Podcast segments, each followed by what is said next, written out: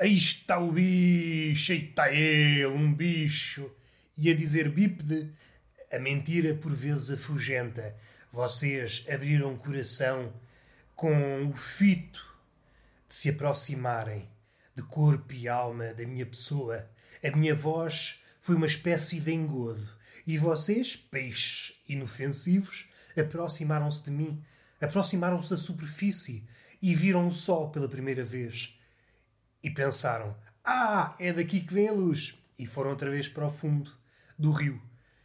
E agora já me perdi. Avancei por esta imagem, pensando que ia dar aqui uma espécie de conclusão, mas a vida muitas vezes é assim. Nós avançamos em direção à luz, como se fôssemos árvores. A árvore também avança em direção à luz. É uma espécie de ícaro cauteloso. O ícaro quer logo, é pá, colar aqui umas penas e voa em direção ao sol. Depois corre mal. A cera derrete e costados lá embaixo. Não acaba bem, mas se o Ícaro fosse uma pessoa esperta, o seu pai, que se chama Dédalo, e Dédalo quer dizer o quê? Labirinto. Então, tanto próximo do Dédalo, está no labirinto, devia conseguir extrair algum suminho poético. Se eu estou no labirinto, próximo do labirinto, como é que eu posso chegar ao sol? Não posso. Então, costados lá embaixo. Fui para o peixe, depois fui para as árvores, Ícaro.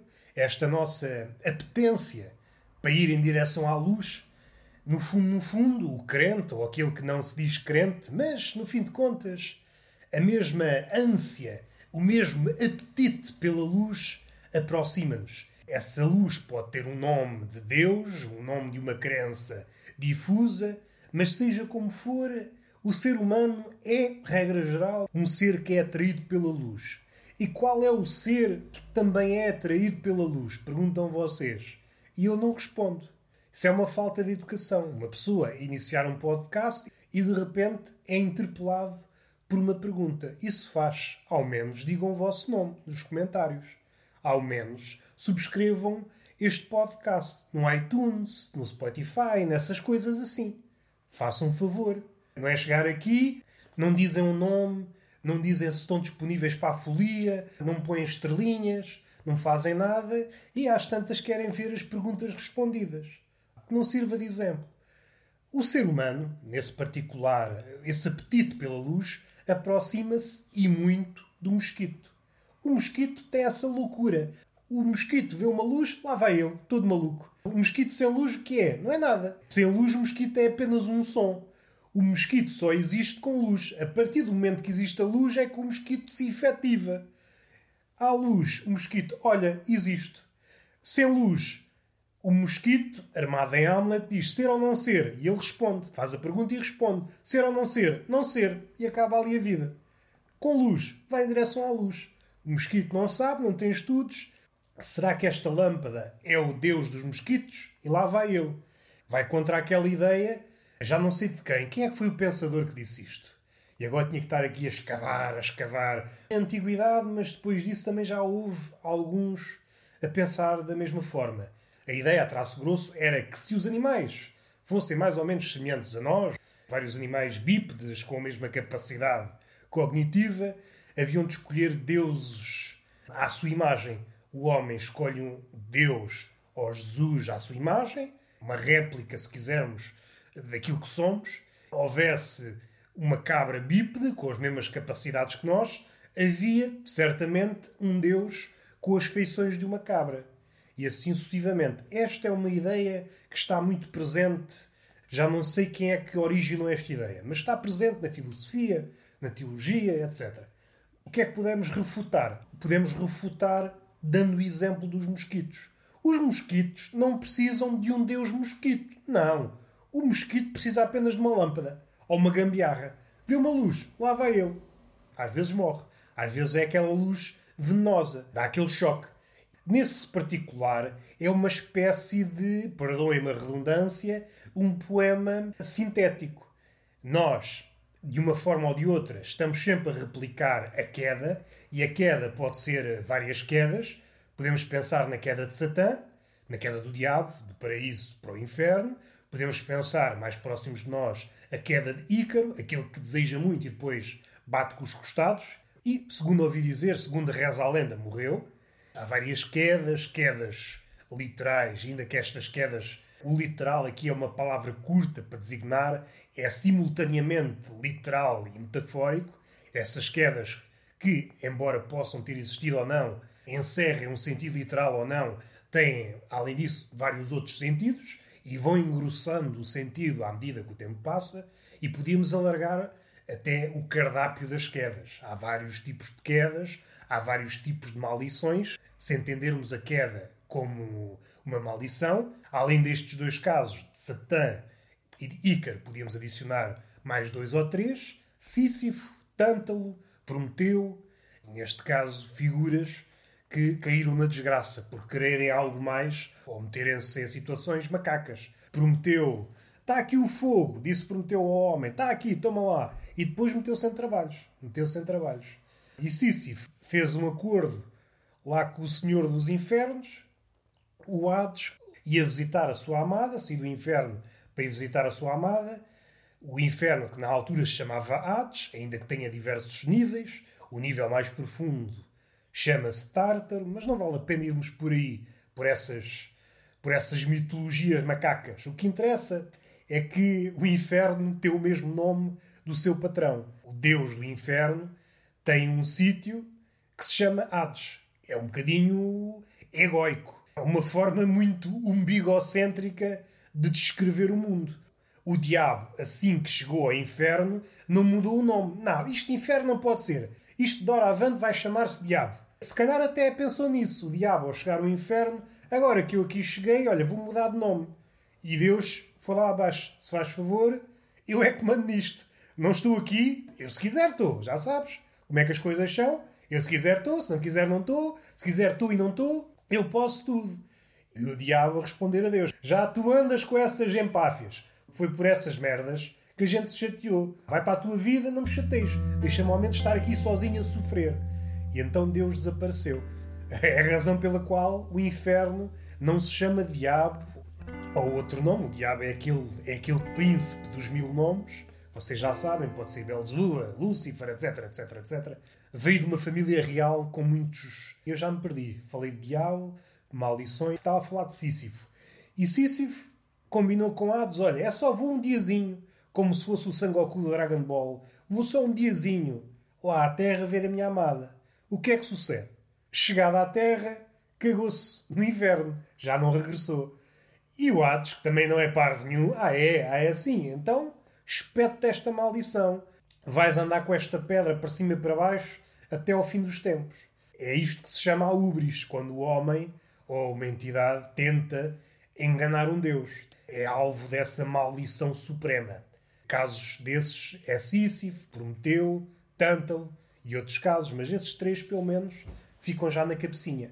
E agora já me perdi. Estava aqui a pensar em Ícaros, estava a pensar caminhar em direção à luz, estava a falar de mosquitos. O mosquito, nesse particular, é um bocadinho, sei lá, é aquele poema condensado. Vai em direção à luz porque pensa que encontrou Deus. Mas o que é que sucede? Tal como aconteceu com Ícaro, o contacto com a luz vai ser a sua morte. Ou muitas vezes é a sua morte. E quando não é? Quando não é aquelas lâmpadas que o assam. É um candeeiro. E vocês? Vocês já repararam? Eu às vezes faço isso. Saio à rua, à noite, com uma cadeira às costas e sento-me perto de um candeeiro. Fico a olhar para cima e vejo os mosquitos às cabeçadas com a luz. E eu, numa primeira leitura, rio-me muito. Olha, um cardume de gente parva a dar cabeçadas na luz, que é um gesto vão. E os gestos vãos têm muito do humano. O ser humano, se descascarmos ali aquele verniz da empáfia, do ego, é mais ou menos um novelo de coisas vãs e inúteis. E eu revejo o ser humano naquela coreografia de cabeçadas dada pelos milhares de mosquitos. Acho muito engraçado. E o mosquito não aprende. Nós podíamos injetar aquela pose. Ah, os animais são todos inteligentes, até os insetos. Mas depois pensamos: epá, o mosquito dá uma cabeçada, dá duas, dá três, dá mil cabeçadas e não aprende. O que é que será que o mosquito pensa? E eu sei que é um, que é um abuso de linguagem dizer que o mosquito pensa, mas vamos por aí. Nós estamos no século XXI E se ninguém diz nada com nada, eu é que começava agora a dizer coisas como deve ser, até parecia mal. Então o mosquito dá tanta cabeçada e não há um momento em que ele para. Até se pode sentar em cima de um banco a meditar e a pensar assim: então eu já dei mil cabeçadas. Tentei entrar em contato com a luz e não consigo. Já me dei a cabeça. A minha cabeça é uma capoeira cheia de galos. E eu continuo, continuo. Será que não é tempo para desistir? E enquanto medita nisto, vem uma ideia à cabeça. Enquanto isso, vou beber para esquecer. E o que é que o mosquito bebe? Sangue humano. O mosquito, como vocês sabem, é um vampiro em miniatura que se pode matar com uma chapada. É um vampiro franzino. O vampiro normal, segundo os filmes, ou morre com uma cruz, ou morre com sei lá o quê, morre com alho. Há várias famílias de vampiros. A cada nova reconstituição do vampiro, cada, a cada nova vaga de vampiros, tem novas fraquezas, novas valências. Por isso já não sei como é que se mata um vampiro. Antigamente era alho, água benta e tal, e sol, e despachávamos o vampiro. Agora já não sabemos.